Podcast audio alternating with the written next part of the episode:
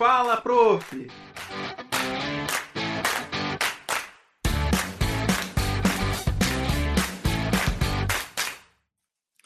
Olá, estamos aqui iniciando mais um episódio do programa Fala Prof. Hoje para falar sobre o autismo, sobre a vivência dos profissionais e das famílias que lidam diariamente com crianças com autismo e às vezes adultos também, né? Meu nome é Talita Cabral, para quem não me conhece, eu sou coordenadora dos cursos de pós-graduação da área de serviço social e hoje para a gente um episódio muito especial, né? Estamos aqui com amigas, novamente, né? O povo deve pensar assim, nossa, essa professora é muito bem relacionada, né? Tem amiga de todas as áreas.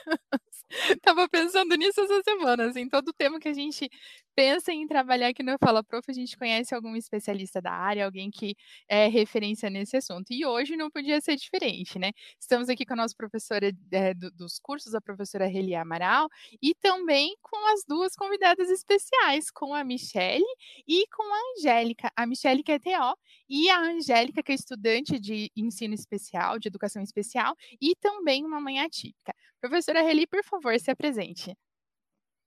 Boa noite, alunos e alunas da Uninter, de outras instituições, nossos seguidores, colaboradores também que nos seguem aqui da Uninter. É com muito prazer que a gente traz esse tema para vocês. A gente sempre busca trazer temas atuais do nosso dia a dia. E algo que sempre me questionam é por que, que tem tantos autistas hoje? Né? Já fica aí é, de pergunta também para que as nossas convidadas, né, respondam. Existem algumas teorias sobre isso, vamos ver qual a opinião delas. E é importante a gente estar tá inserindo esse público, né, dentro da sociedade, normalizando essa situação e fazendo com que a vida deles possa ser mais fluida, mais tranquila. É, recentemente tive uma amiga que o filho foi diagnosticado e ela entrou numa situação ali de muita preocupação né? E que eu tentei tranquilizar ela e falar: é mais uma coisa da vida, amiga, fica tranquila. É o importante é você estar tá com outras mães, que você vai ver que o caminho vai ser mais tranquilo. Então a gente trouxe é, duas pessoas que têm uma vivência grande com a temática e esperamos que vocês fiquem felizes aí com a participação delas, colaborem, mandem perguntas, mandem seus questionamentos. O momento é agora.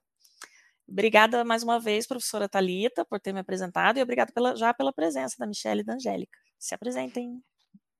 Pode começar, Michele, por favor.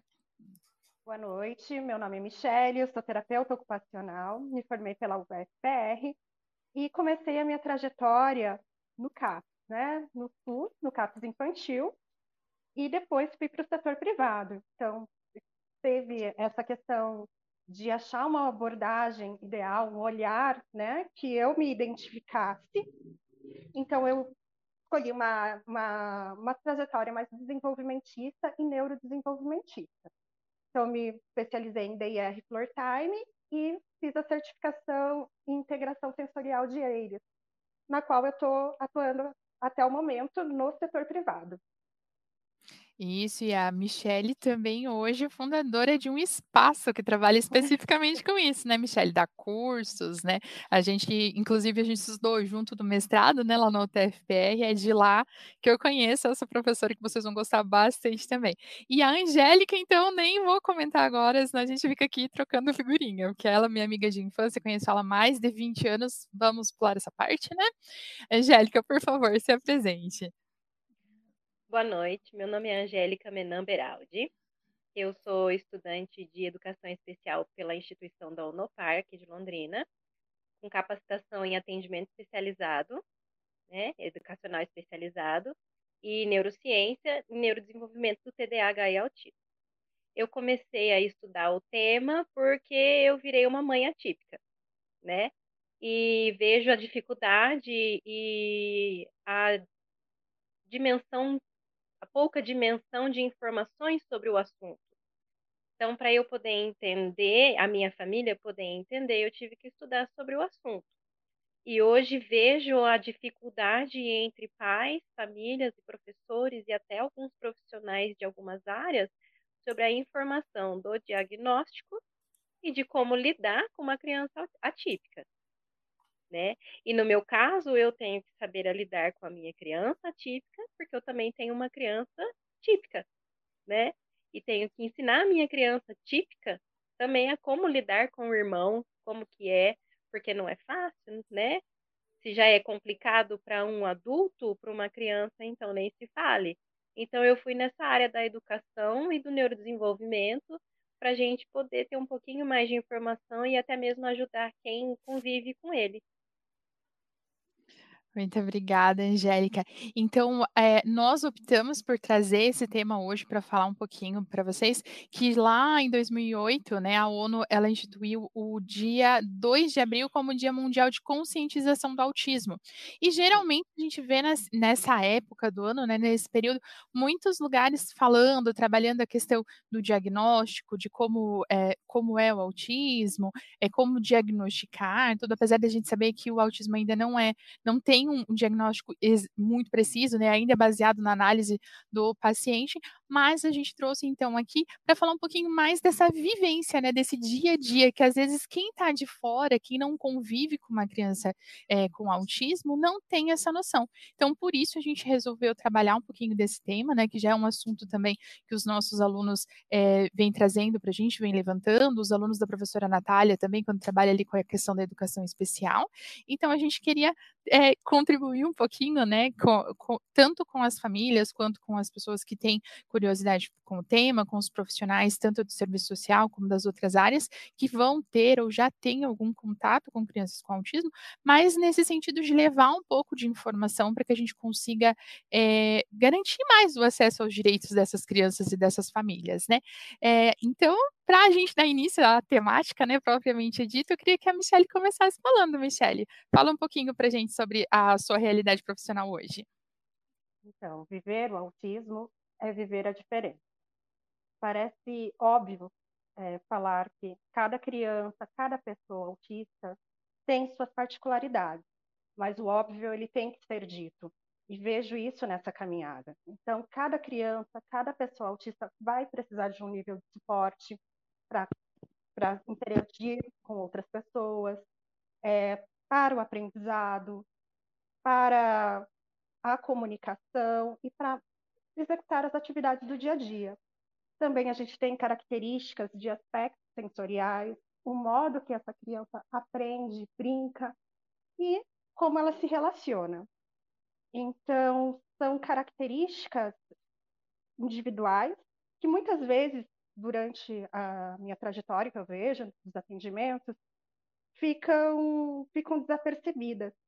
Então, a gente pode falar assim dos aspectos sensoriais. Tem alguns mitos que a criança autista ela não gosta do abraço. Não são todas.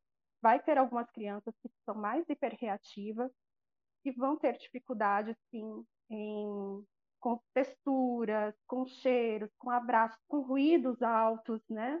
É, vão ser mais seletivas com os alimentos, a luz vai incomodar mais. É, tem crianças que elas sentem cada movimento do corpo. Então, assim, a gente come e não fica percebendo a todo momento o movimento do nosso intestino. E tem crianças que elas, elas são tão sensíveis que elas percebem esses movimentos intestinais e acabam se incomodando, percebem mais a batida do coração, quando elas ficam ansiosas. E tem crianças que são mais reativas, né? Que elas são crianças que elas vão reagir me menos aos estímulos. Por exemplo, é aquela criança que cai, se corta, mas levanta como se nada tivesse acontecido, né? Ou aquelas crianças que gostam muito daquele abraço de urso, né? Procuram abraçar o coleguinha, procuram abraçar a gente com bastante força, ou estão sempre tombando em alguma coisa. Então, são particularidades sensoriais que a gente vê no dia a dia. Ou tem outras crianças que têm mais dificuldade de discriminar esses sentidos, né? Então, de perceber a diferença e a semelhança de um determinado estímulo. Então, tem criança que não consegue é, diferenciar entre um cheiro de um perfume ou cheiro de lixo. Se está pegando fogo, alguma coisa, discriminar determinadas texturas. Algumas crianças vão ter dificuldade de se organizar no espaço, algumas crianças vão ser mais sensíveis aos movimentos e vão chegar a passar mal. Agora, outras crianças não, elas vão procurar, vão buscar esses esses estímulos, né? Vão ter o comportamento de busca sensorial. algumas vão é, preferir umas atividades mais intensas, outras atividades mais passivas. Então, cada criança ela é única e tem características únicas. E geralmente, para a gente ter um entendimento de algo, a gente busca uma definição. E no espectro, ele é muito heterogêneo, né? A gente não consegue colocar essas crianças numa caixinha. A gente vê diferença até no modo que essas crianças vão aprender. Então, tem crianças que têm um hiperfoco, então elas vão saber muito, vão querer falar sempre das mesmas coisas. E por muito tempo isso foi visto como algo negativo. Só que a gente pode construir muita coisa por meio do hiperfoco, né? A gente parte do hiperfoco e vai construindo e ampliando esse leque. E também a gente tem que ver quais são os pontos fortes dessa criança. Cada criança autista vai ter pontos fortes. É, por exemplo, a, a, percepção visual de muitas crianças é muito boa. Então, é por isso que a gente utiliza a rotina visual, a gente utiliza pistas visuais nesse processo de aprendizado. Tem crianças que são, vão ser rígidas, elas vão querer sempre fazer as mesmas atividades, né? É, e vão precisar de um suporte para ampliar. E a questão social, que a gente tem o um mito, que a criança autista não gosta de se relacionar com outros colegas ela se, ela se relaciona, sim, só que do jeito dela, e a gente tem que compreender, né?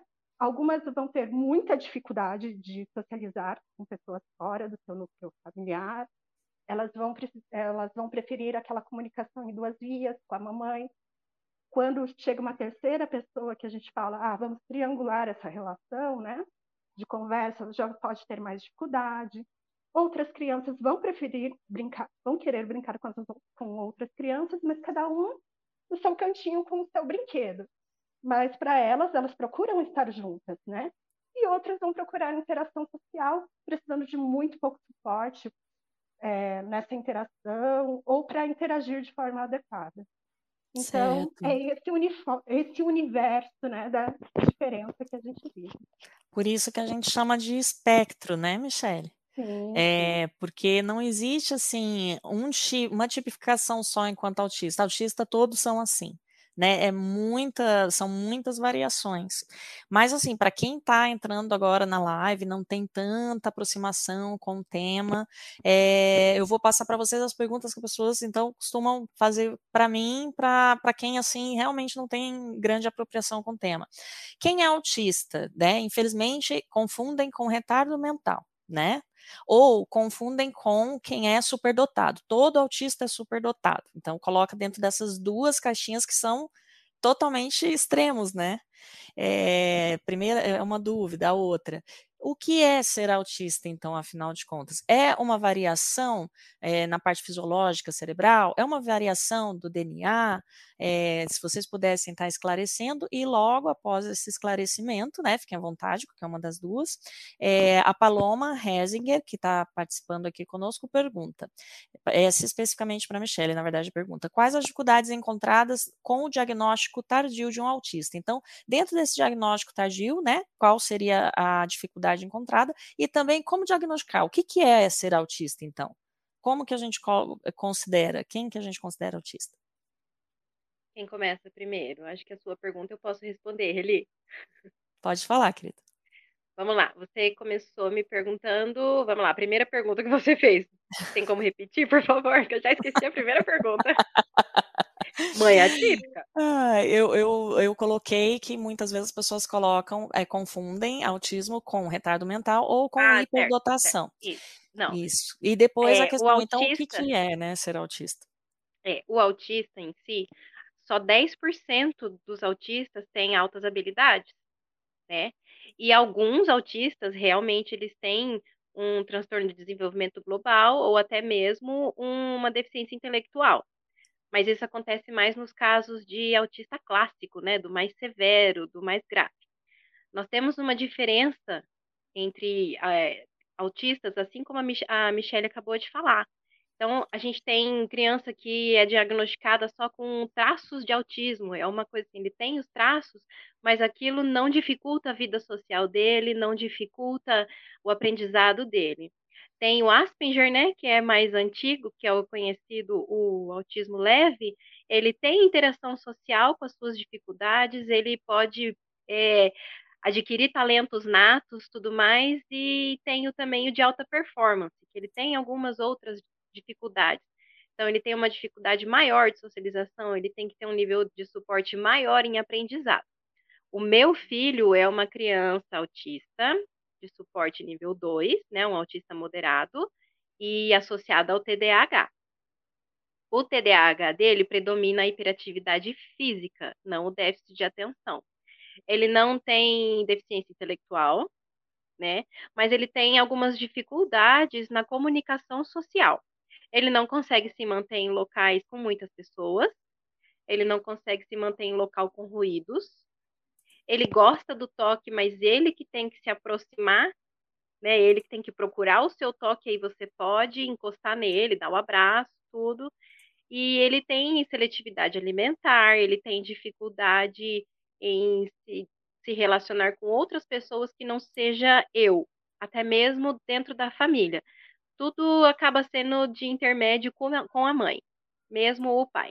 Dificuldade com alguns cheiros, né? Ele também não sabe decifrar alguns cheiros.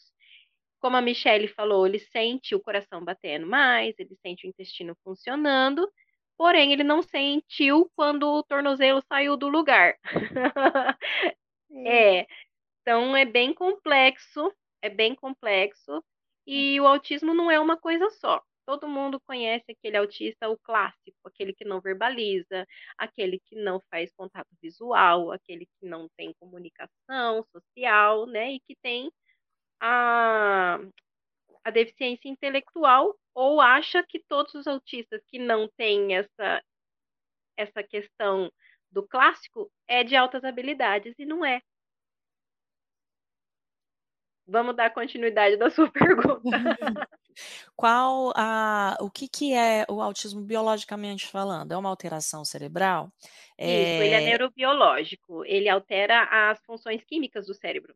Né? As sinapses dos neurônios do, do autista, elas funcionam com muito mais intensidade do que um, neurônio, um cérebro típico, né? Hum, ele vai sentir muito ela é mais, mais. rápida. Ele é muito mais rápido. Tanto que na comunicação social, a dificuldade do autista é porque a fração de segundos que as sinapses liberam quando a pessoa fala com ele é muito maior do que quando ela expressa algo. Então, por isso que às vezes ele tem essa dificuldade de entender o que está sendo dito, de entender o que está sendo conversado, ou de entender que aquele assunto está chato para outra pessoa né? Ele é muito, ele é muito, ele é igual um computador mesmo, no sistema binário. Ele é muito, é uma coisa, é uma coisa. Não consegue ser mais imprevisível como nós, os seres humanos, né?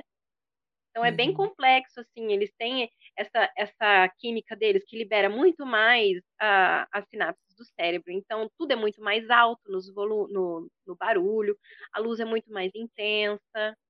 É tudo muito estimulante e esse estímulo acaba sendo muito doloroso para os autistas. É o mesmo Sim. que você está numa enxaqueca, né? Quando a gente está numa dor de cabeça tremenda, qualquer barulho, qualquer luz dói. E para eles também é assim. Acontece às vezes, o meu filho tem seis anos, dele não conseguir, quando ele está muito cansado ou na escola foi muito barulho, ele não conseguir tomar um banho de chuveiro, porque o, o sentir a água no corpo é dolorido.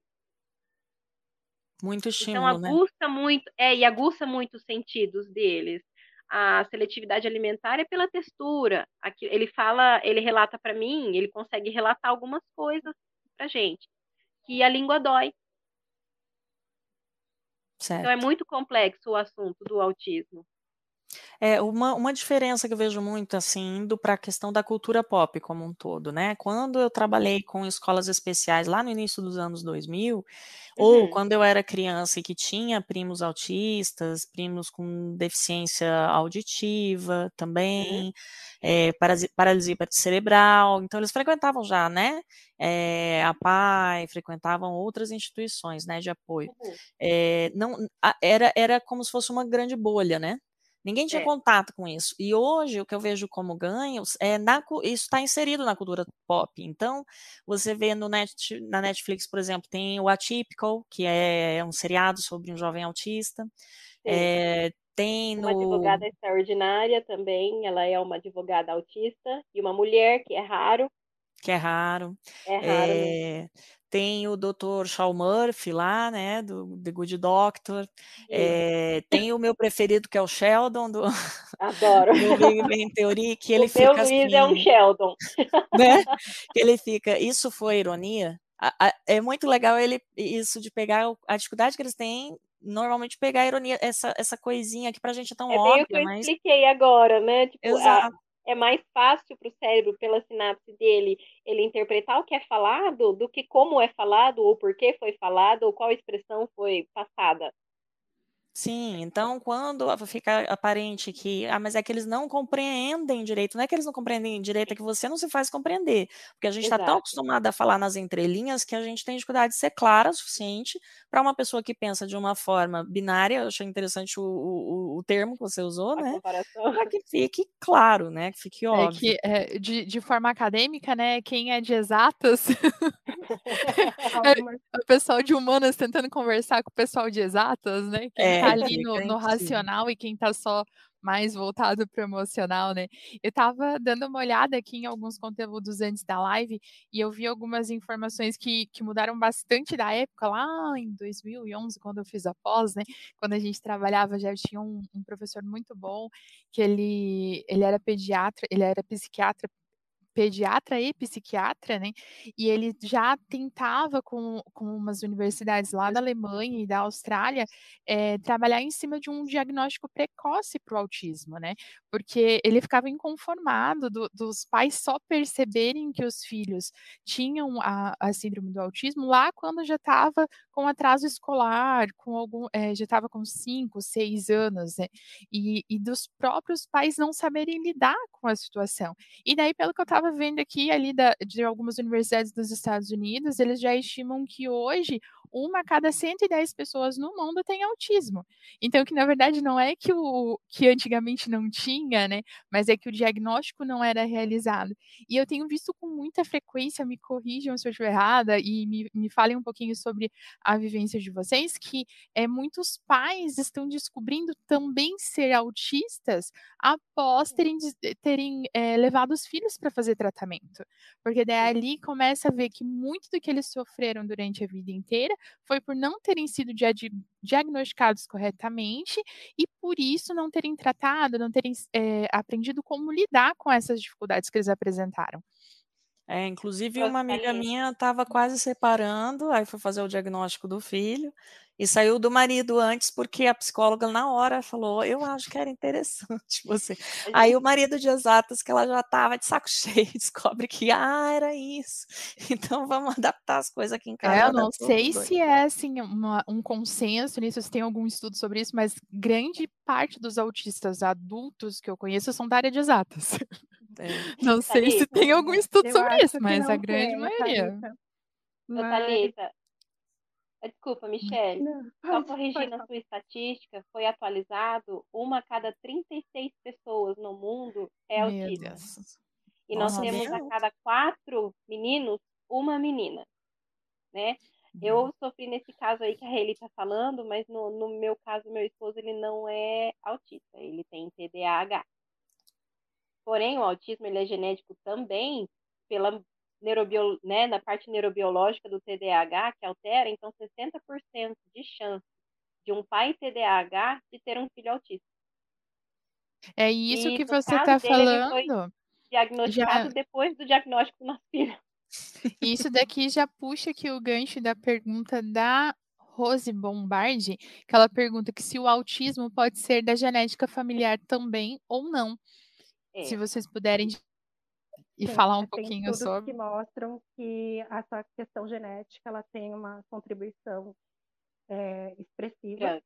como a Angélica explicou. Não precisa ser necessariamente o, a- o pai ou a mãe que está nesse transtorno de espectro autista, mas qualquer outro distúrbio do neu- neurodesenvolvimento, como o TDAH.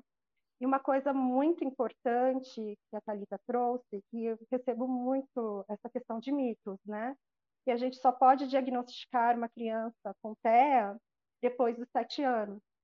Então, isso é bastante preocupante, porque a partir dos seis meses de idade, a gente já nota, até antes, algumas características, como aquele bebezinho que a mãe coloca no peito e ele não olha para a mãe para mamar.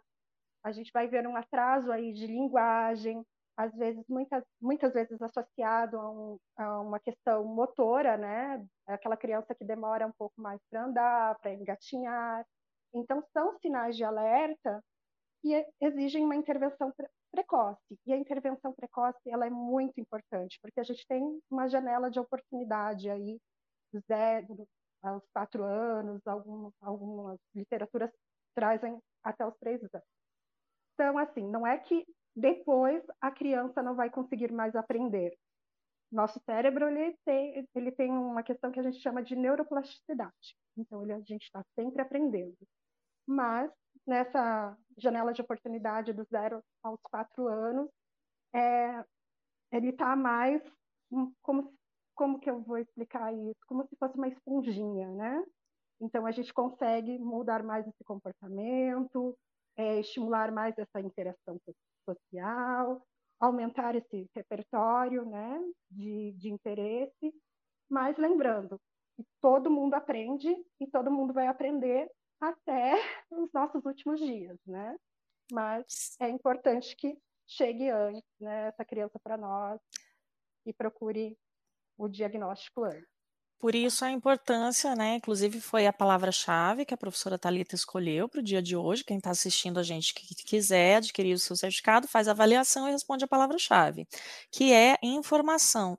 Né? Essa informação é importante para a criança, para o adolescente que se sente diferente, por que, ninguém me entende, por que, que eu não me sinto bem em determinados ambientes, e para os, principalmente para os familiares e para o corpo docente, que, que eu vejo, infelizmente, muito é, despreparação em algumas colegas né, da área da educação nesse sentido, forçar determinadas situações ali, sem respeitar a individualidade e é, a especificidade de cada um, né? É, dentro do, do, que pode ser um espectro autista ou não. Às vezes é simplesmente um momento que a criança também está passando. Então, retomando a pergunta, Michele, que a Paloma tinha feito para você, né? Quais as dificuldades encontradas dentro desse diagnóstico tardio, né? Eu acredito que ela fala o que dificulta diagnosticar e também, depois, se for diagnosticado de forma tardia, quais as perdas que isso pode trazer para a pessoa em si. E uma pergunta semelhante do nosso amigo do Luiz Janson, é, que ele fala: quando a, o diagnóstico de autismo é tardio em jovens e adultos, quais as opções de terapia e maneiras de socialização? Então, é, teve um caso recentemente de uma menina que ela foi diagnosticada até de forma tardia, acho que com 11 anos, 9, 11 anos, não, 11 anos. E ela tinha todas as características, né? Um pensamento muito literal, alterações sensoriais, um repertório mais restrito de interesse, algumas questões motoras que impediam a, rea a realização de certas atividades. Só que na escola ela sempre foi muito bem. Ela sempre deu conta muito bem das atividades. Por isso, as pessoas, né, quem estava lidando com essa questão de, do diagnóstico, descartaram. E ela me chegou, ela chegou assim para mim, é, por favor, eu quero saber o que eu tenho. Eu sou TDAH, eu sou altas habilidades, eu sou TEA, eu sou diferente. Eu quero saber o que eu tenho, o que, eu tenho, o que, eu sou. Né? Essa busca dela mesmo, de se entender, de se compreender. Né? E eu acho que na, na fase adulta, é, as pessoas que são diagnosticadas tardiamente também estão procurando, elas sabem que são diferentes, que têm certas dificuldades, e mas assim, o porquê? Porquê dessa resposta, né? Qual é, qual é a resposta? Então, é, o diagnóstico mais precoce, ele permite que a gente facilite, comece a facilitar esse, essa interação social para não ser tão sofrida, é, que, que parta, né, é uma análise mais profunda do que precisa para essa criança ser mais independente nas atividades do dia a dia, como que ela está se relacionando com os colegas, como ela pode rela se relacionar, né, de, de, uma forma mais fácil, é, quais são as alterações no ambiente acadêmico, é, na adaptação desse currículo, as alterações, às vezes, no ambiente de forma sensorial, né? Vai precisar de um fone, um abafador de ruído é, para dar conta e não ter uma sobrecarga sensorial no final do dia, ou mesmo em sala de aula, é, de, de como lidar com essas questões, facilitar, né? Então, assim, é, é muito importante que, que ocorra antes. Tardiamente também é possível? É possível. É, tem, tem adultos que vão ter esses distúrbios sensoriais e algumas terapeutas ocupacionais é, tratam dessas questões. Eu não, não tenho muita afinidade com, com o tema, com os adultos, né? Não, nunca trabalhei com adultos, mas tem colegas minhas que auxiliam nessa questão. É, a terapia cognitivo-comportamental ajuda né, a adequar certos comportamentos, ajuda na compreensão maior de como de quem essa pessoa é, né, na busca dessas respostas. E mas assim, sempre é possível aprender, né? Sempre é, é possível é, ter esse auxílio. Eu acho Angélica, que na... des, desculpa, Angélica, você quer complementar a resposta dela? Não, achei perfeita. é, que eu vi assim, tem muito caso. Olha, eu falei, não, eu tô falando, né? Tem muito caso quando descobre na vida adulta que foi considerado como revoltado e na verdade só queria se descobrir, né? Só queria saber o que passava, por que, que era diferente, por que, que se sentia dessa forma. É taxado de chato, é taxado de nomes assim, né? Que deixam. De antipático, antissocial, né? A gente antissocial, é, exatamente. Na verdade, é só uma dificuldade neurobiológica que não controla, né? É complicado isso. É, é uma complicado. forma de perceber o mundo diferente, de é. entender é. o mundo diferente, de sentir esse mundo de uma forma diferente, né? Então, essa compreensão e quando as pessoas se compre compreendem, né? É, poxa, eu sou assim, mas tem essa estratégia que eu posso utilizar. Ou assim, uhum. quando eu era criança, eu tinha muita necessidade de ficar no escurinho. Agora eu não posso, mas eu sei que no final do dia eu uso outras estratégias, né? Para que eu não tenha essa sobrecarga sensorial, ou é. uso outras estratégias, né? Para não ficar sobre, sobrecarregado no final do dia. Então, Algumas coisas muito, simples poderiam é... ter sido usado antes, que na vida adulta acaba sendo é, dificultoso para o dia a dia, né? Sim, sim. É, eu, eu falo que quando a gente trabalha com saúde mental de forma geral, né, a gente tem essa dificuldade, porque não são diagnósticos que geralmente são é, como um outro problema de, de, saúde física, né? Que você vai ali, por exemplo, se você tem uma fratura, você quebrou um osso e acabou. Você faz um raio-x, faz uma ressonância e você consegue diagnosticar. E quando você trabalha com os transtornos mentais ou com qualquer é, qualquer situação ali dentro da questão da saúde mental é muito subjetivo, né? Então é, é difícil de você diagnosticar e, e, por conta disso a gente precisa que os profissionais que trabalham na área estejam em formação continuada. Eles não parem de estudar, porque por exemplo lá em 2011 quando eu fiz a pós em saúde mental é, se tinha alguns diagnósticos, se tinha alguns protocolos de atendimento. Hoje esses protocolos já passaram por revisão, já estão atualizados, já tem outras ferramentas disponíveis, outras descobertas acadêmicas e científicas por trás disso tudo. Então, é, quando a gente tem é, é, uma especificidade no trabalho, a gente precisa buscar esse aperfeiçoamento profissional, né? Tanto a, a Michelle, no, no, no, espaço dela, ela dá treinamento para profissionais que trabalham com crianças com autismo, né, Michelle? Até tem uma outra colega minha também que fez curso com ela agora há pouco tempo, e, e é muito interessante ver que hoje os profissionais, tanto da área da assistência, quanto da área da saúde, quanto é, de, de áreas afins, estão é, se preocupando em ter esse olhar diferenciado, né, em conseguir identificar um atendimento, é, num atendimento quais são as necessidades da pessoa que ele está atendendo. Então é muito bacana isso. Eu lembro que, por exemplo, eu, enquanto assistente social, fui fazer um atendimento e a mãe, é, numa comunidade bem carente, e a mãe falava para mim que a filha dela era estrangeira. E eu não entendia aquilo. Eu falei, gente, como que a mulher mora aqui, a criança é estrangeira, não fala português? E eu não entendia muito aquela questão, só que ela nunca deixava a gente ver a criança, ela meio que escondia a criança da gente. E quando a gente conseguiu encontrar a criança, a criança não tinha, não tinha sido vacinada, porque a mãe tinha brigado com a dona, com a moça do postinho de saúde, ela não atendia, a criança tinha cinco anos, ela não ia no banheiro sozinha, ela não falava, ela tinha movimentos catatônicos, ela tinha um grau muito alto de autismo e ela nunca tinha sido diagnosticada. Porque quando os profissionais de saúde chegavam para fazer o atendimento na casa dela, eles recriminavam a mãe, porque, ah, porque você não está cuidando direito, porque você não está ensinando. E a mãe, naquele instinto de defesa, escondia a criança não quis então tratamento. E às vezes até por falta de conhecimento mesmo, né?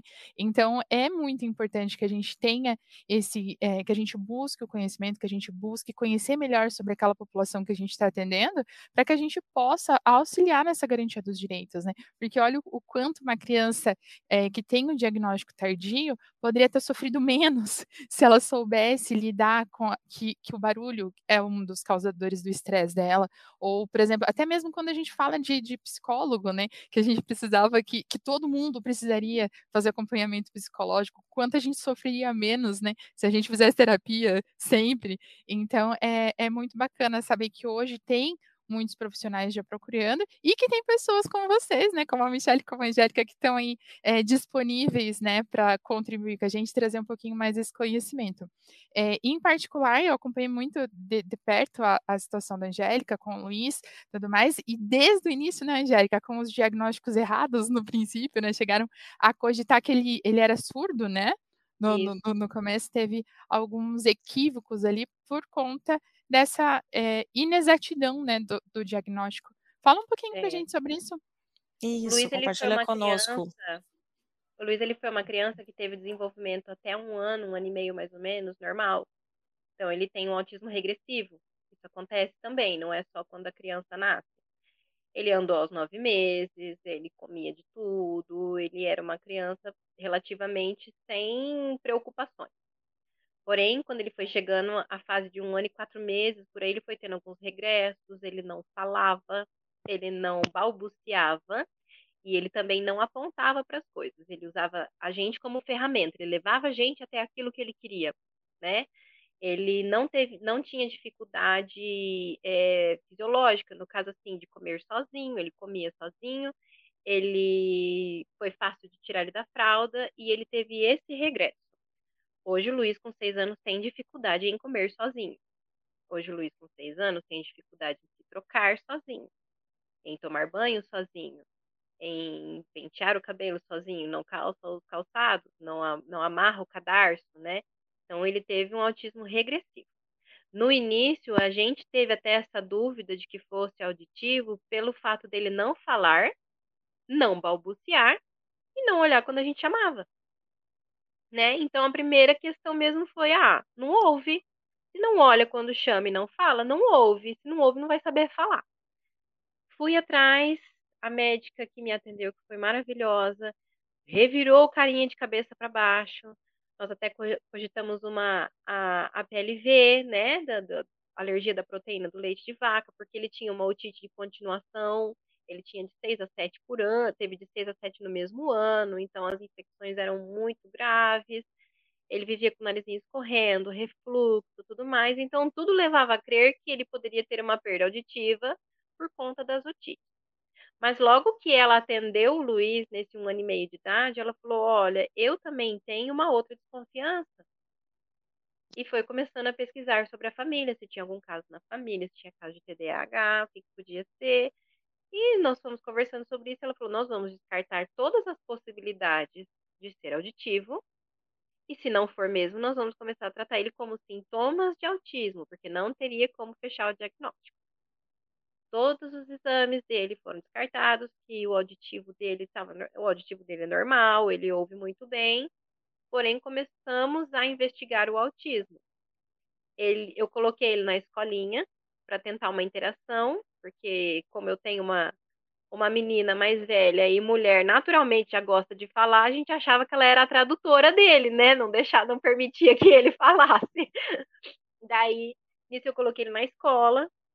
E cada vez que eu ia buscar na escola, enquanto a turminha estava em roda de, de história, ele estava encostadinho, com os pezinhos na parede, com estereotipia que na época eu nem sabia o que era, que ele rodava as mãozinhas junto de uma naninha que ele tem até hoje, que até hoje é o objeto dele de segurança. Eu até tinha deixado aqui por perto, ele já deve ter pegado. Então, assim, é, é o objetinho dele de segurança, ele rodava e cheirava, e rodava e cheirava, e aquilo foi me preocupando. E eu pedi para a professora para ela poder fazer um relatório daquilo para eu poder levar para avaliar. Porque, não, como a, a professora Thalita estava falando, não tem um diagnóstico, um exame de imagem, algum exame que vá fazer o diagnóstico, é completamente comportamental. A gente vai fazer uma avaliação de como é o comportamento dessa pessoa. Então, o Luiz, nós tivemos essa questão. Ele teve as dificuldades de se manter em escola, mas eu mantive ele para ele já ter uma estrutura melhor, por ele estar na primeira infância. Não tem professores de apoio para a idade de educação infantil, né, da parte do C3, assim, de, de mais infantil, não tem o professor de apoio, porque ele não tem o diagnóstico fechado. Quando fechou o diagnóstico, eu pedi para a neuro fazer o pedido da professora de apoio, porque o Luiz ele não tem problemas com o conteúdo, mas ele demanda um apoio para o comportamental, né? Nessa questão de não conseguir se manter em sala de aula, de não se manter sentado, da hiperatividade dele ser predominante no físico. Com muita luta, com muita briga, com muito plantão na Secretaria de Educação, eu consegui essa professora de apoio para ele, que ela não foi preparada para isso, mas ela foi humanamente se preparando para cuidar do Luiz eu só tenho a agradecer o que ela fez por ele até hoje. Eu vejo, assim, que a inclusão entrou no, na parte né, da, da educação desde 2008, são 15 anos, mais ou menos, e os profissionais não estão preparados para esse tipo de coisa. as professoras regentes têm muita dificuldade em lidar com, com a questão do aluno autista. É, a informação é muito pouca a informação dos outros pais é muito pouca para os outros alunos que estão perto. Ocorreu um caso com o meu filho que ele precisa do uso do abafador de som. E um dos aluninhos no refeitório simplesmente puxou e gritou no ouvido dele, e ele teve uma crise sensorial. E quando a professora foi conversar com a mãe desse aluno, a, a resposta dela para a professora foi: a mãe dele procura uma escola especial. Então, há muita falta de informação eu acho que no geral, não só dos profissionais, mas no mundo mesmo, porque a gente precisa criar uma empatia, a gente precisa entender como funciona, porque a gente tem que fazer a inclusão funcionar, né? É o mesmo assim, eu quero que, é o mesmo que, ah, eu quero que o meu filho cadeirante vá numa escola normal. E por que que o meu filho autista não pode? Se ele tem essa capacidade de se manter numa escola regular, né? Então a luta pelos direitos, pelo tratamento, por, pelas pessoas saberem lidar, porque não é fácil, é muito grande. É muito grande. E cabe muito aos pais lidarem com essa situação, né? A nossa vida mesmo é voltada muito para ele e muito para minha outra filha, que também tem que entender o assunto. E já é muito complexo para nós adultos. Para ela, então, muito pior. É difícil entender, mas por que, que o meu irmão precisa disso? Mas será que eu também demando essa atenção? Eu vejo que às vezes ela deixa de pedir uma certa ajuda, né, por não querer demandar igual a ele. E às vezes ela chama uma atenção que ela acha que é legal, né, num comportamento que ela se iguala ao comportamento dele, que ela acha que é legal, para ela ter uma atenção diferente. Então nós temos que lidar com todos os tipos de criança, né? E precisa de mais informação, precisa ser mais conhecido, precisa ser mais falado sobre o assunto.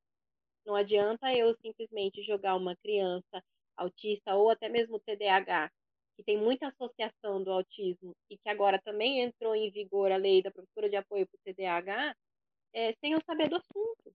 Eu não tenho que tentar entender como passar o conteúdo para ele, eu tenho que tentar entender como ele consegue aprender esse conteúdo. Né? Conteúdo muito fácil, conteúdo hoje está na, na, parte digital, está no YouTube, está na tá no celular, está no tablet, está em aplicativo, não é o conteúdo em si, nós temos que tentar entender como funciona essa criança, como funciona essa pessoa, para ela poder aprender esses conteúdos, para ela poder aprender a ter uma autonomia, né? Uma coisa para poder trabalhar quando for grande.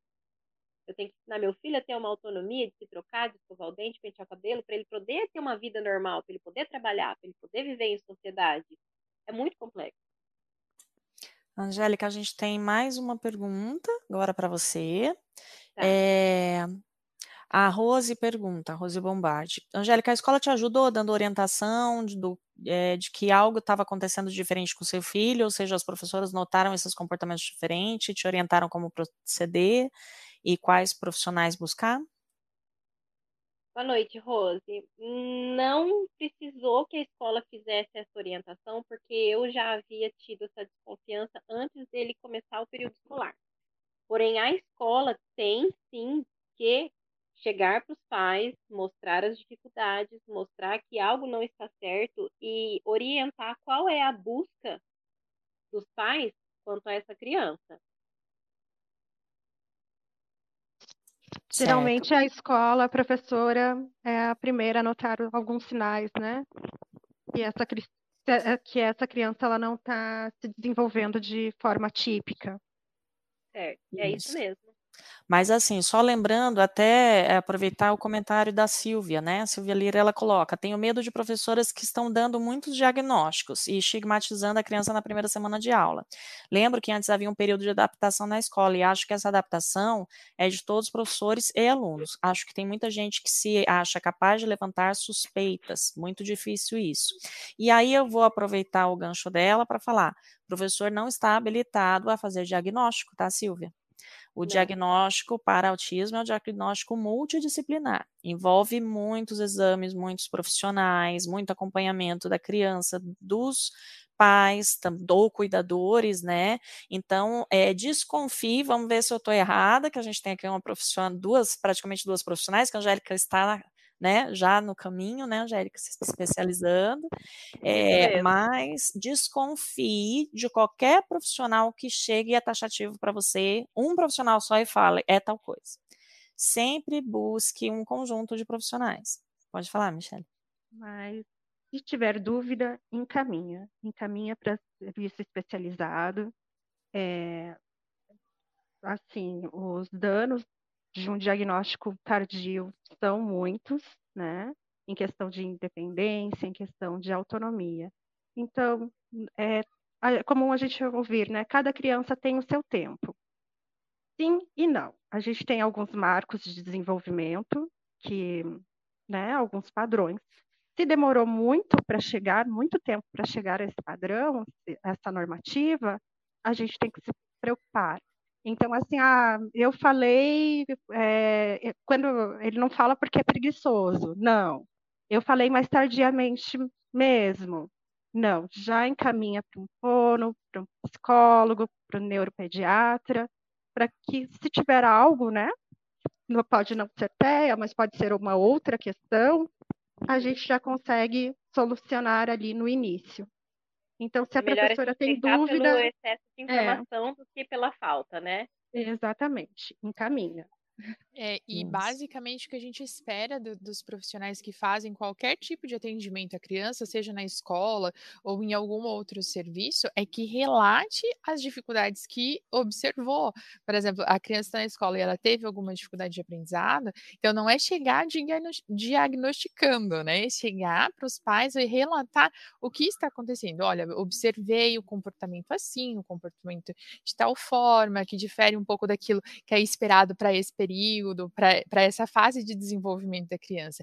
E aí que a gente fala muito dessa importância dos pais estarem sempre ali participativos na vida escolar dos filhos, na vida social dos filhos, né? Porque é nesse conjunto, nessa troca de experiências ali, da, de observações da vivência com a criança, que você vai conseguir dar os, a, os encaminhamentos necessários, né? Seja os profissionais que estão lá no CREAS, no CRAS, no CAPES, que a gente está habilitado. Até teve uma pergunta aqui no, no chat que perguntaram assim: ah, qual profissional é, geralmente trabalha com crianças com, com autismo ou com TDAH? É, na verdade, todo profissional, em qualquer instância que, que for trabalhar, que se depare com o atendimento de uma pessoa com autismo, tem que se buscar se, se preparar, né, e buscar um, po um pouco desse conhecimento. E nós também, enquanto cidadãos, né, enquanto comunidade, como sociedade, também precisamos conhecer, porque às vezes você não tem hoje na sua convivência uma pessoa com autismo, mas amanhã você pode ter, você pode trabalhar com uma pessoa com autismo e você entendendo Sim. um pouco mais sobre isso, você vai saber lidar melhor com a situação, auxiliar a pessoa no que ela precisar e até mesmo é, saber qual que são a, o, como lidar né, com, tudo isso. Então, é interessante a gente, é, o conhecimento, eu falo que conhecimento nunca é demais, né? E buscar, assim, essa formação e, e, esse acompanhamento. Porque, por exemplo, eu sou, eu como assistente social, já trabalhei com isso fazendo atendimento a famílias é, em situação de vulnerabilidade. Eu tenho colegas que são, por exemplo, eu tenho uma colega que é veterinária, trabalhava numa unidade de saúde com controle de endemias e trabalhava com criança com autismo porque ela, ela observou que as crianças, uma das crianças tinha pânico de cachorro. E ela falou: tem alguma coisa diferente com essa criança, vamos observar, porque, tipo assim, não é, fugia muito do padrão das outras que estavam ali da, da, mesma faixa etária. Então, qualquer profissional que faz atendimento ao público, que está ali no dia a dia, pode se deparar com situações. E se você não sabe e não é apto a diagnosticar, você pode encaminhar, relatar o que, que você está observando para que as providências corretas sejam tomadas, né? Isso. E o relato da escola é muito Desculpa, Michelle, pode falar. O relato da escola ajuda muito. Então, ali no consultório, a gente tem um recorte dessa criança em determinado período, uma horinha, né? Ali, é, o psico também vai ficar uma hora, duas ou três vezes por semana, mas o período, quem está mais com essa criança por um período maior é o professor. Uhum. Então, uhum. quando ele relata como essa criança brinca, se essa criança consegue permanecer sentada, qual que é, consegue realizar as atividades, ela consegue interagir, como que está a fala dessa criança é importante, né? Como que é o contato visual da criança. Essa criança é muito sensível aos ruídos do colégio, ou quando a gente chama, ela parece que não está ouvindo, né? É, são questões assim que quando a escola traz, ela facilita muito o diagnóstico e também ajuda a gente pensar em estratégia que a gente pode utilizar no ambiente acadêmico, em casa. Então, a parceria entre escola, terapeutas e família é essencial.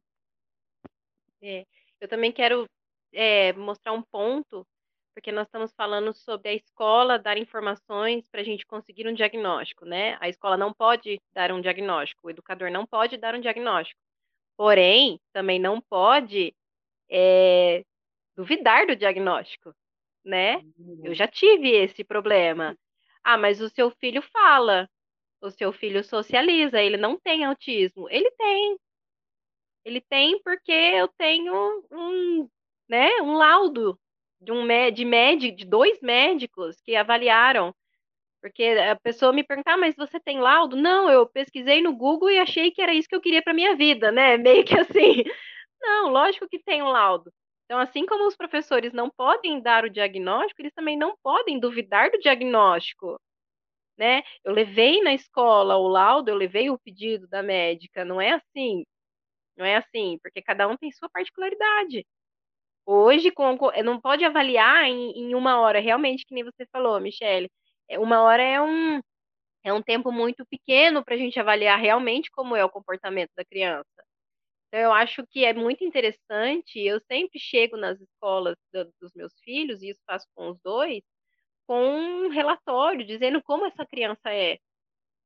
Eu mudei o Luiz de escola recentemente. Ele começou ontem na escola nova, justamente porque a escola anterior dele começou uma reforma e ele teve tantas crises de, devido à reforma que ele teve uma crise convulsiva, né, de tão extremo que foi para ele. Então chegou num ponto que nós falamos, não, nós vamos mudar ele de escola.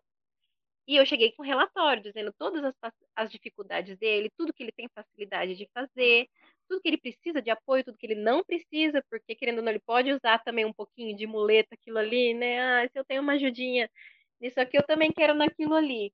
Então, a, a coordenação mesmo da escola falou: perfeito, a gente consegue conhecer o Luiz através do que você me passou. A gente vai poder dar uma, uma, uma atenção certa para ele devido ao que passou. Então, acho que vai, seria muito legal incluir nessa parte, assim, tanto dos profissionais quanto dos educadores, o conhecimento sobre aquela criança. Qual é a visão dos pais sobre aquela criança? Né? Porque quem convive são os pais. Quem me vê por aí não sabe que o meu filho não dorme a noite inteira, né? Que as dificuldades que ele tem, só quem convive sabe das dificuldades que ele tem. Ele chega, se ele vê você, Michelle, se ele vê você, Reli, pela primeira vez na vida, ele simplesmente vai dar assim, ó, oi, eu sou o Luiz, porque ele sabe que isso é a, é a política da, da, da, boa, né, vizinhança, da boa comunicação. Ele sabe que aquilo é comum em todas as pessoas, mas não que não seja incômodo para ele. Então as pessoas entendem assim, ah, mas ele não é autista, ele fala, lógico que ele fala, e porque ele fala, ele não é autista. Então, aí a é? gente entra na questão que tem muito comentário aqui com relação à falta de preparação que algumas pessoas estão identificando da questão da escola, a falta de preparação uhum. do corpo docente e da comunidade escolar como um todo, né? Sim. E também é, que teve muito comentário, não consigo, não consegui achar de quem, mas que a pessoa perguntou, falou da importância da equipe multidisciplinar nas escolas nesse sentido.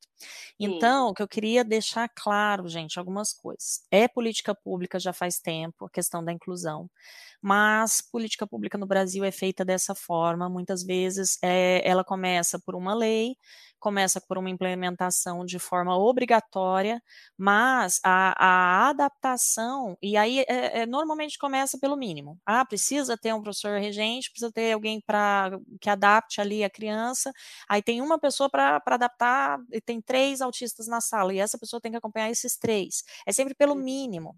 É, e então a, e sobre a equipe multidisciplinar, é, a, gente batalhou, o serviço social e a psicologia batalhou desde o início dos anos 2000 para que houvesse equipe multidisciplinar obrigatória dentro do ensino, dentro das escolas públicas.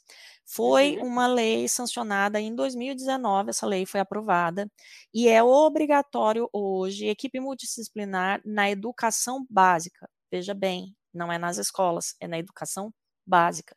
Cada município está se adaptando àqueles que estão, tá? Porque muitos nem implementam isso. Hum. Alguns adaptam assim, disponibilizando um assistente social e um psicólogo para atender o município inteiro na, na área da educação básica, né? A nossa batalha era nas escolas, para que houvesse pelo menos uma equipe de psicólogo e assistente social juntamente com o pedagogo para atendimento das famílias.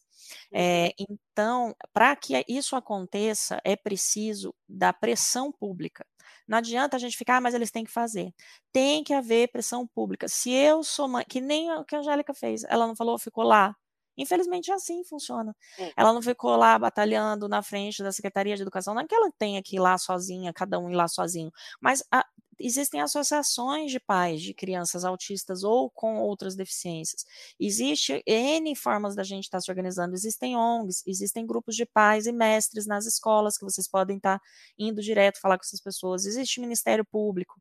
Então, se mobilizem para que a lei aconteça e não dessa forma, entre aspas, para inglês ver, disponibilizando o mínimo, mas que haja qualidade no atendimento. Não é a gente reclamar e ficar, ah, pois é, tá péssimo. Não é Esperando assim. Cair do céu. Esperando cair do céu. Não é assim, é. é tudo pressão pública. Existem algumas pressões públicas que fizeram com que leis acontecessem. Um exemplo é a lei Caroline Dickman, com relação à privacidade, né? O uso de, de dados, de fotos, de mídia, é, sem a permissão da pessoa, que hoje é crime. Lógico, foi a pressão de uma artista da Globo, né? Mas é, houve pressão pública, senão isso não aconteceria. Então, é, inclusive aqui, a gente tem aqui na Uninter uma pós-graduação específica em serviço social na educação que a gente aborda essa questão né, das especificidades, das deficiências, das alterações físicas, é, mentais que alguns alunos têm e que a gente tem que estar tá trabalhando com essas famílias, entre outras formas de diferentes da educação do assistente social está trabalhando nesse ramo. É, continuando nessa linha, professora Thalita, temos perguntas sobre qual, então, o trabalho do assistente social nesse sentido. É, do Valino pergunta: é, quis, é, quais os direitos de uma pessoa autista em relação a trabalho, benefícios e outros?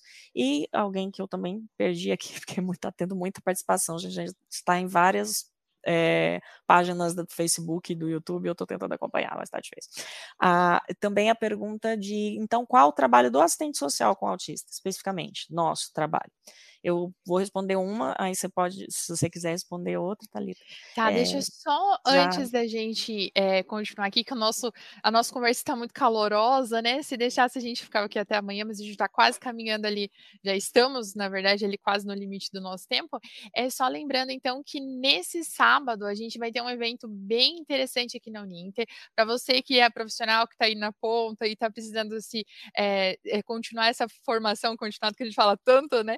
De dar sequência aí no, nos aprendizados e também para você que está estudando e precisa ali daquelas horinhas complementares, né, da extensão, é, no sábado nós vamos ter a maratona da, da pós-graduação, que vai falar sobre as cidades que educam, e daí nós vamos ter é, palestras desde as 8 horas da manhã, né, professora Eli? Até as isso. 8 da noite, é isso? Serão, vão ser 12 horas ali ininterruptas de programação, e daí a gente vai trazer é, vários profissionais de áreas diferentes falando sobre a sua área em relação às cidades que educam. É, eu falei com a professora Natália Hack, né, da, da, área da teologia, nós falamos sobre religião, ação, nós vamos falar sobre a religião, ação social nas cidades que educam, né, trazendo ali um pouquinho é, qual que é essa relação entre a religião e a ação social, se elas são opostas, se elas trabalham junto, e trouxemos um convidado especial falando ali sobre é, a, a teoria moral dentro das igrejas, né? Que hoje toda essa estruturação que tem dentro da igreja para prestar a caridade e também essa relação que tem se desenvolvido com a ação social. Então, essa é uma das palestras, né? A professora Reli também vai ter participação ali junto com o pessoal da arquitetura, né, professora Reli? Vamos, vamos estamos fazendo altos casamentos diárias aí para trazer um pouquinho mais de conhecimento para vocês. Então, quem tiver interesse, o Arthur já colocou aí no, no, no o link para vocês para fazer a inscrição. É, eu, vai gerar um certificado de. Eu que tô ah, é você, assim que era o Arthur que é por nosso, nosso super aí que está sempre acompanhando a gente aqui, monitorando. Ah, o pessoal está perguntando se o evento um vai, ser, vai ser presencial. O evento não é presencial, tô mandando o é, link. É, é online, tá? É é online, vai ser pelo YouTube do grupo Ninter. Isso. E para quem está com dificuldade para fazer inscrição na live de hoje, fiquem tranquilos, tem ainda um período que você consegue fazer a inscrição para depois receber o certificado.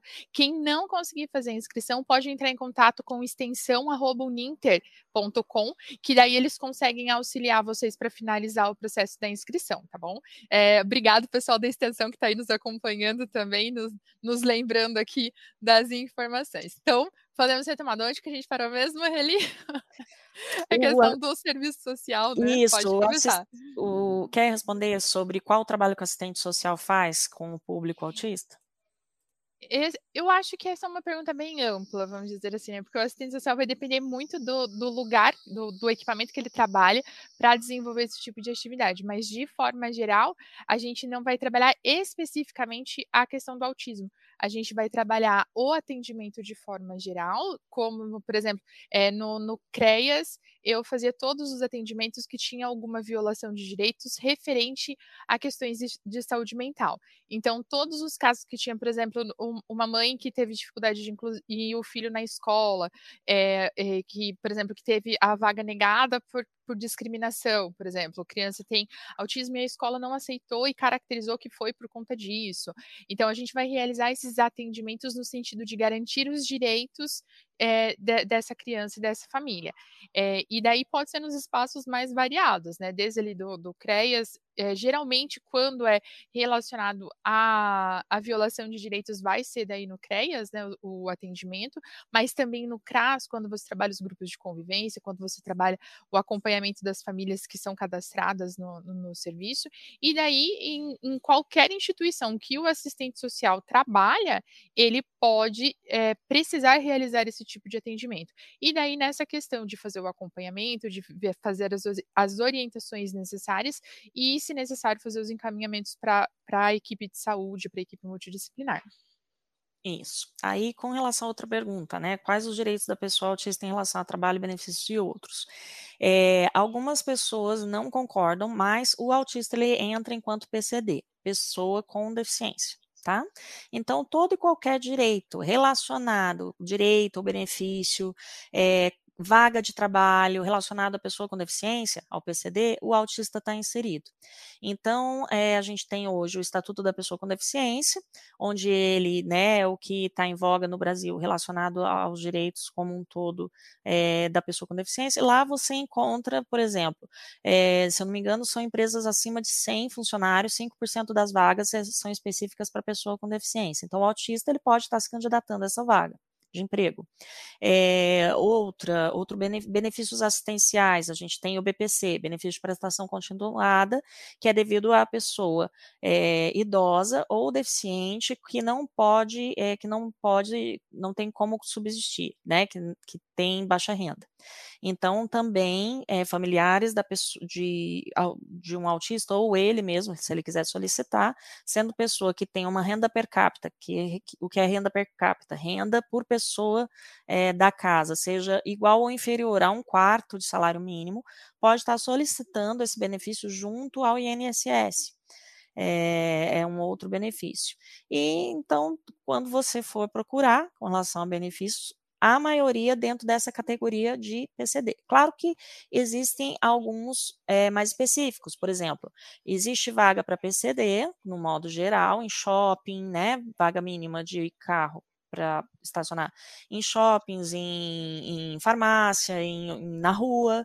Só que em alguns locais está específico para a questão do espectro autista. Aí você vai encontrar esse símbolo que tá, tira o brinco se você puder, Angélica, e mostra para gente. Este é o símbolo do autismo tá? Então, algumas vagas de shopping, você está andando, aí tem a pessoa com a cadeirinha, é específico para deficiente físico, e tem também esse símbolo, que aí é específico para familiares ou para pessoa autista. É, tornou um meme, não sei se alguém que está aqui assistindo viu, obrigada, Angélica. Se alguém viu uma pessoa revoltadíssima, um senhor homofóbico, falando: olha que absurdo que o Brasil chegou, que agora tem vaga de carro para pessoas é, homo, é, homoafetivas. Achando que isso era o um, símbolo. Não. não foi só um, não, Reli. Não foi só um, mama Não.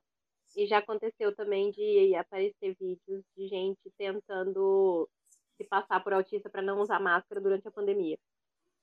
Ah, tem isso também. Não, então, várias barbaridades, né? A gente dá para colecionar nesse pra, no nosso Brasilzão algumas coisas. Então, para quem não sabe, é este símbolo é referente ao espectro autista. Nada contra, pelo contrário, os nossos amigos homoafetivos, a gente ama Beijo a todos. É, só que ainda não tem vaga para eles, né? Eu acho que eles iam curtir bastante, inclusive, a vaga né? regular. Infelizmente a vaga regular, né? Não tem vaga específica, né? De carro. E então só esclarecendo, né? Espero que tenha esclarecido. É, e outra, outra questão em relação aos direitos, hoje na educação também nós temos algumas alguns decretos específicos, né, voltados para o atendimento da criança com autismo. Então, é, vale dar uma pesquisada ali na legislação, porque sempre tem algo direcionado é, para aquela necessidade que você tem no momento, quando a gente trabalha com a questão do autismo, a questão da deficiência. Então, ali, é, geralmente, na legislação, a gente já consegue achar alguma coisa. Não que ela seja, assim, efetiva e funcione plenamente em é, todos os lugares, mas já é uma. É um caminho ali para você buscar o, os direitos, né? tá. E agora, né, como já passamos um pouquinho aqui do horário, então a gente precisa caminhar para o encerramento desse episódio. É, eu, a gente ficar aqui muito mais tempo, né? Que o bate-papo está muito bom. Queria agradecer muito todos que estão aqui nos assistindo. Temos a participação de várias e várias e várias pessoas, muitas pessoas deixando os seus relatos, as suas vivências, né? Alguns questionamentos. É, fiquem tranquilos quem a gente não conseguiu responder aqui ao vivo, a gente vai depois entrar ali e fazer é, responder vocês individualmente. Quem quiser entrar em contato com a gente também ali pela página do Instagram, ali no, no serviço social, né? Ele pós-serviço social da Uninter, a gente também é, recebe ali as contribuições de vocês, responde dúvidas se precisar.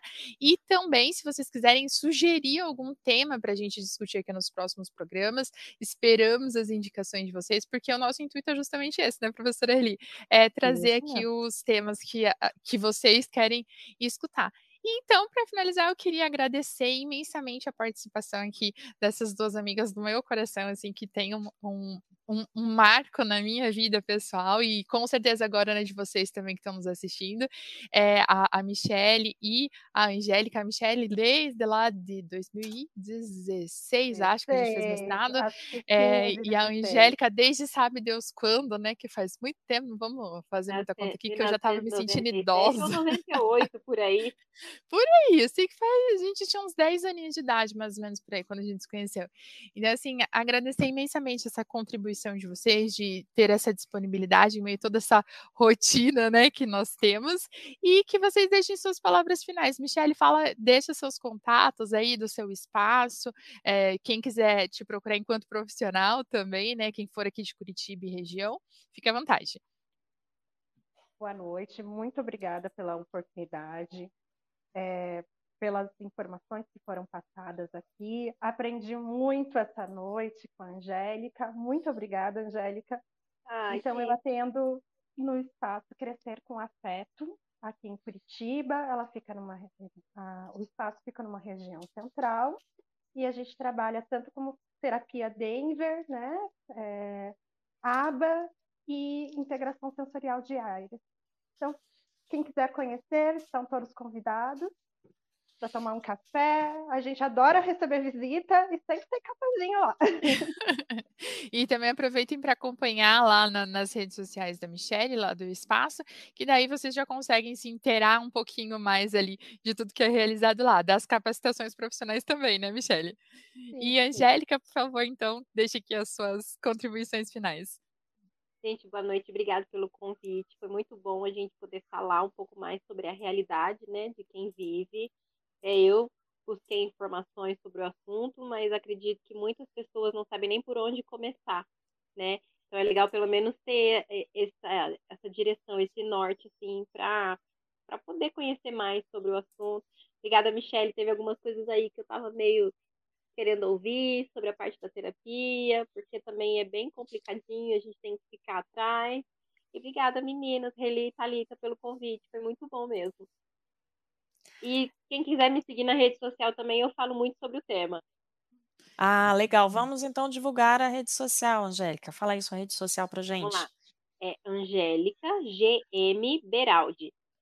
É, porque ela falou que o nome dela é Angélica Beraldi, mas o nome dela é Angélica Grubzik Menan Beraldi. Grubzik Menan Beraldi. Grubzik. Então, Beraldi é mais é Cheeseburg ao contrário.